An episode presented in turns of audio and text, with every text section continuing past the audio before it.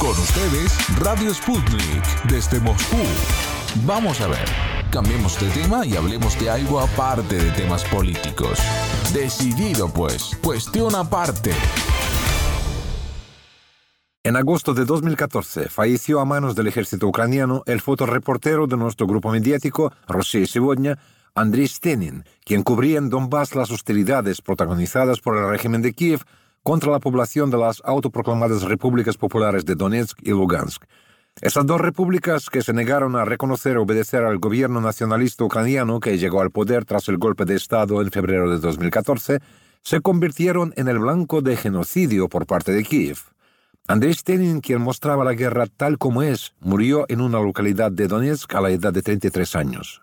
Desde 2014, nuestro grupo mediático, bajo los auspicios de la UNESCO, convoca cada año un concurso fotográfico Andrés Stenin, en el que participan reporteros gráficos no mayores de 33 años de todos los rincones del mundo.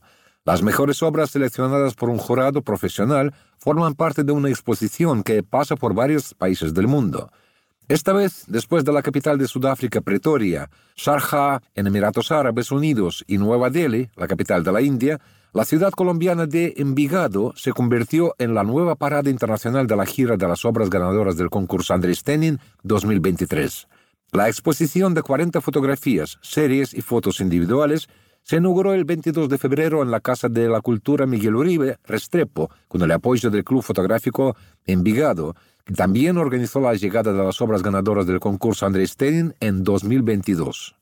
Nuestro compañero Cristian Galindo se comunicó con el fotógrafo y gestor cultural Luis Fernando Ochoa, el tutor de la exposición instalada en Envigado, cerca de Medellín, para recibir información de primera mano sobre este importante evento cultural y humanitario. Señor Luis Fernando, bienvenido acá a Radio Sputnik y por favor, explíquenos un poco de qué se trata precisamente esto que se está dando hoy en Envigado, Colombia. Bueno, Cristian, desde hace ya dos años hemos estado trabajando para realizar esta exposición fotográfica en Colombia. La realizamos el año pasado por esta misma época en Envigado. Después, en el mes de junio o agosto, la llevé a la ciudad de Medellín. Realizamos todo el proceso para realizar estas exposiciones. Este año logramos traerla nuevamente a Envigado con 40 espectaculares fotografías de las que fueron seleccionadas por los jurados encargados de esta maravillosa exposición y proyecto fotográfico para compartirlo con el mundo. Señor Luis, coménteme un poco, ¿cómo surge la idea precisamente para llevar esta exposición a Colombia, siendo que el escenario del conflicto de lo que está pasando ahorita en la operación especial en Ucrania es muy alejado a lo que es tal vez el conflicto en Colombia. Pero ¿cómo surge esta idea para llegar y llevar esta exposición de fotografía hasta Colombia? Eso se lo debemos, creo que a, a estas nuevas tecnologías de la comunicación. Anastasia de Moscú me localizó, creo que fue por Facebook, no recuerdo bien, hace como tres años, tres años y medio, y me habló del concurso que era en homenaje a un fotógrafo que había fallecido cumpliendo su misión, su misión de informar. Empezamos a conversar para poder traer esa, esa muestra a Colombia, para poder motivar a fotógrafos jóvenes menores de 33 años para que participaran en el concurso. Y fue como logramos que el año pasado pudiéramos contar con un espacio para mostrar. La muestra del año pasado fueron como 72 fotografías que nos enviaron para la exposición. Estuvieron algunos colegas de ustedes acá cubriendo el evento y este año tenemos 40 fotografías en la exposición en una sala más pequeña, pero que está en una casa republicana, una casa antigua que se ha restaurado, que es la sede de la Casa de la Cultura del municipio de Envigado, que es un espacio para divulgación del arte. Para nuestros oyentes de Radio Sputnik, acá precisamente el señor Luis Fernando, él está comentando de Anastasia Buchkova, quien ya ha estado en nuestro espacio en una ocasión anterior y ella es perteneciente a lo que se llama Sputnik Plus, un proyecto precisamente de cooperación con periodistas latinoamericanos para quienes estén interesados. Y claramente, ella ha colaborado precisamente a que este concurso llegara a Colombia y por eso también es muy satisfactorio el saber que el público colombiano ha llegado a mirar esto, a participar también. Pero también dígame, señor Luis, ¿cómo ha sido precisamente la perspectiva de los colombianos? ¿Qué han dicho alrededor precisamente de esta exposición de fotografías? Bueno, mira, eh, hay que partir de algo que es real. El arte como tal no puede tener fronteras. Con esa frase he vendido y he generado el espacio para que nos permitan hacer estas exposiciones en Colombia. El arte debe estar fuera de todo lo que es la geopolítica internacional para poder generar estos procesos. El arte tiene que estar por encima de las dificultades del ser humano, ya que el arte es el que nos trae momentos de calma y de tranquilidad, sea el tema que sea en el arte. Por eso no comparto el tema de las sanciones al arte ruso por esta situación del gobierno.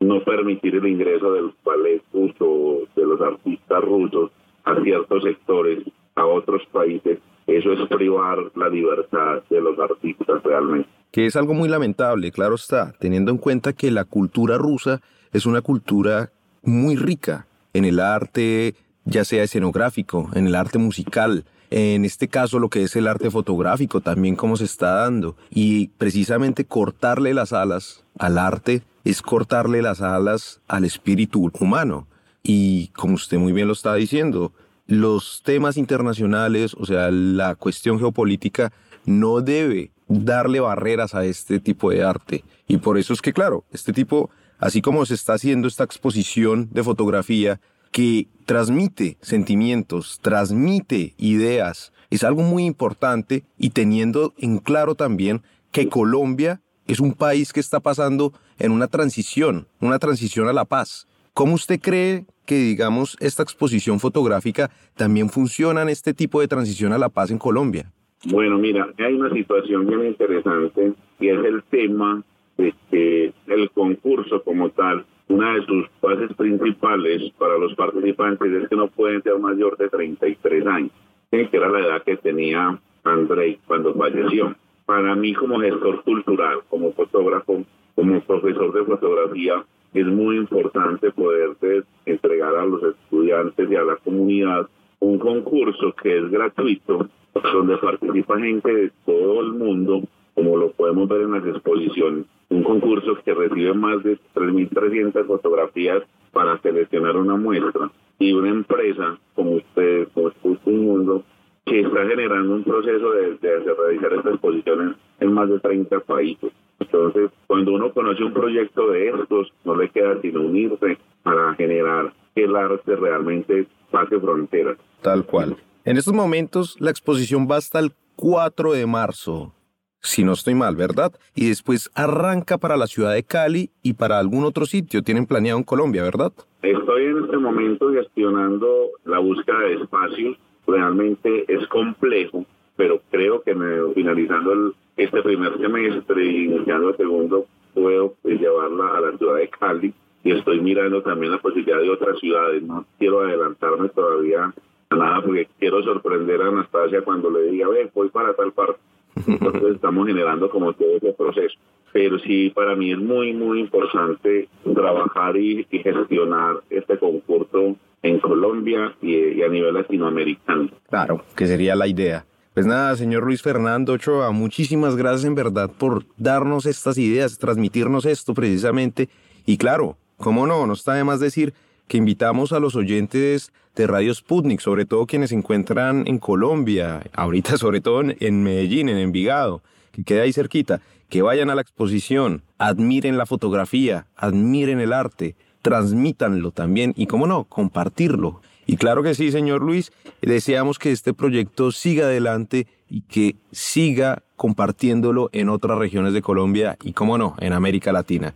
Así que muchísimas gracias por estar en nuestro espacio. Cristian, a vos, a tus oyentes, un feliz día desde Colombia, porque estamos llegando a las 5 y 30 de la mañana de Colombia para compartir con ustedes este momento y que el cielo nos colme de bendiciones a todos.